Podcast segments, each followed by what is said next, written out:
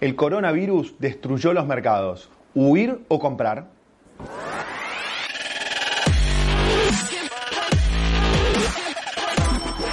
Esto es el Fede Teso Show.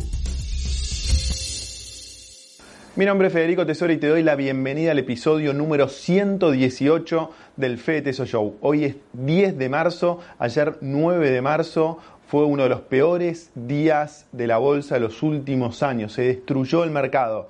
El petróleo bajó más de un 30%, el índice de S&P 500 que mide las 500 acciones más importantes de, Estados Unidos bajó un 7%, el índice de la, bolsa de Milán, perdón, un 11%, Bovespa un 13%, Merval un 7%, el riesgo país subió un 14%, perdón, el Merval bajó casi un 14%, el riesgo país subió casi un 15% y por ejemplo las, acciones de IPF llegaron a bajar un 28%, es decir, se destruyó, se destruyó todo el mercado. Esta vez no solo eh, la Argentina, sino también todo el mundo. Entonces, en este episodio te quiero hablar de las crisis. Las crisis son recurrentes, nos gusten o no, siempre ocurren. Entonces, te quiero dar un poquito de perspectiva para que entiendas cómo funcionan las crisis, por qué ocurren y más importante al final del video, qué hacer. Primero vamos a poner en perspectiva esta crisis. Fíjense el siguiente gráfico donde comparamos las, mayores caídas históricas del índice de S&P 500.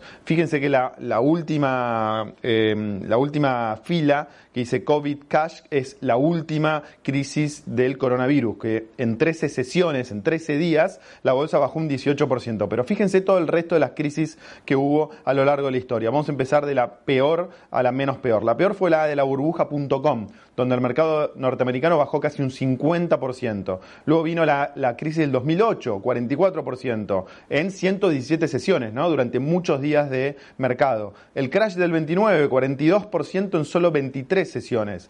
El lunes negro de 1987, 28,5% en solo 5 sesiones.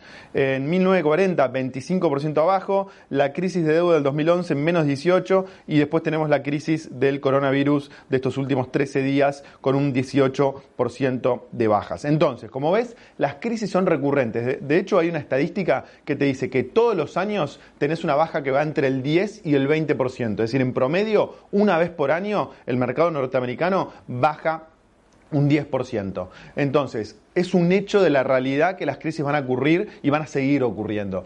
Ahora, sigamos viendo un poquito de perspectivas de las crisis. Vamos a revisar cada una de las crisis más importantes. Vamos a empezar con la crisis de, del 1987, que fue el, llamado lunes negro de la bolsa de 1987, donde el lunes 19 de octubre de 1987 la bolsa bajó en un solo día un 20,4%. Es decir, en, un solo día bajó un 20,4%. Como decía el gráfico, en, en cinco sesiones llegó a bajar un 28,5%. Ahora, ¿Qué pasó después? Y fijémonos en el siguiente gráfico que va a decir qué pasó en el, en, el S&P 500 desde los mínimos de octubre de 1987 hasta los máximos de principios del año 2000. Wall Street experimentó una alza del 537%. Es decir, aquellos que vendieron en la crisis de 1987, si vendieron ese lunes negro o vendieron alguno de los días posteriores, se perdieron la suba del 537%. 37% que hubo en los años siguientes a ese lunes negro.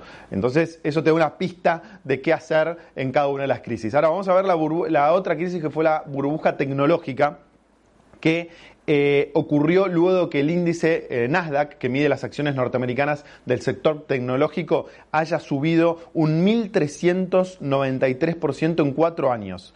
Eh, después de esa suba, eh, hasta el año 2000 empezó la baja del Nasdaq y bajó un 90% el Nasdaq. Acordate que el Nasdaq es el índice que mide las acciones tecnológicas de Estados Unidos.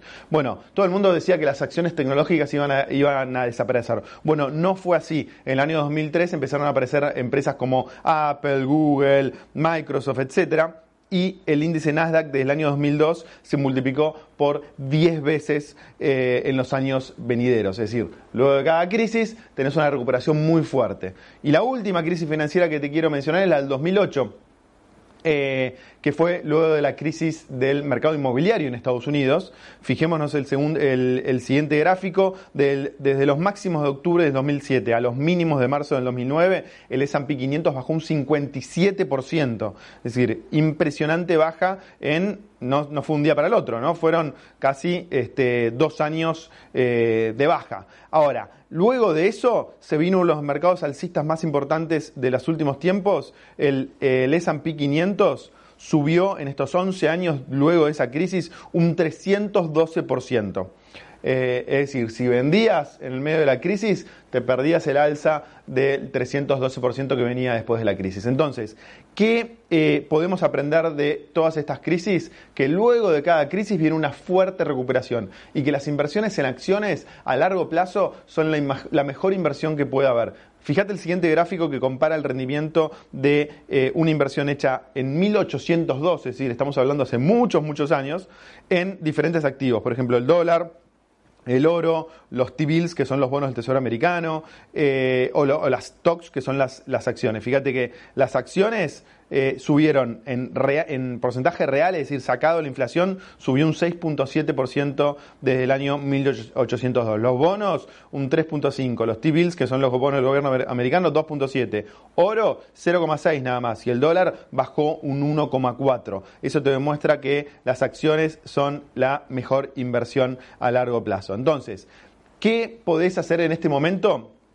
Yo te diría que me gustaría que te lleves cuatro cosas. La primera es que tenés que tener acciones en tu portafolio, pero por el porcentaje de acciones, por el monto de dinero que vos te puedas bancar una baja del 20, del 30, del 40 o del 50%. Porque esas bajas durante los próximos años van a ocurrir. Y lo ideal es que te banques esa baja sin tener que vender eh, las acciones en ese momento. Porque luego de esas bajas tremendas vienen recuperaciones. Si vos vas a querer tratar de predecir cuándo va a empezar a, bajar, cuándo va a empezar a subir, comprar, vender, esa es la receta para que termines en la quiebra. Es muy difícil para cualquiera de nosotros. Pensá que hay empresas enormes que tienen 100, 200, 300 especialistas tratando de predecir cuándo va a bajar el mercado, cuándo va a subir, tienen algoritmos, tienen computadoras y no lo pueden hacer, imagínate si lo vas a poder hacer vos o yo. Entonces, el, timing del mercado es muy difícil. Lo ideal es comprar acciones, mantenerlas en el tiempo, que las acciones representen un porcentaje que vos puedas eh, soportar este tipo de bajas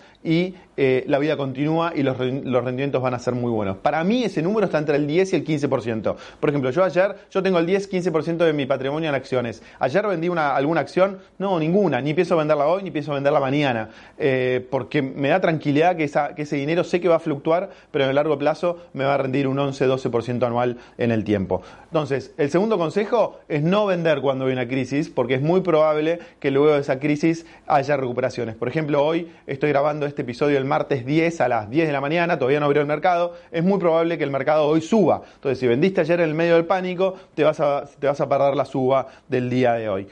Lo tercero es el tema de comprar. ¿Conviene comprar o conviene no comprar? El tema es que nunca nadie sabe, ni yo sé, ni vos sabés, nadie sabe cuándo la crisis va a terminar. Fíjate que algunas de las crisis que revisamos al principio del video duraron un año, otras duraron cinco días, otras duraron medio año, otras duraron dos años. Es imposible predecir cuánto va a durar la crisis y cuándo va a ser el mínimo. Entonces, mi consejo, si querés entrar al mercado, es entrar en forma gradual. Por ejemplo, comprar algo hoy o mañana, pero guardate algo de dinero para comprar dentro de un mes o dentro de dos meses, dentro de tres meses, trata de promediar el precio de compra. Comprar cuando está bajo, pero no, no comprar todo tu dinero hoy o mañana, sino tratar de promediar porque no sabes si las próximas semanas esta crisis puede puede seguir.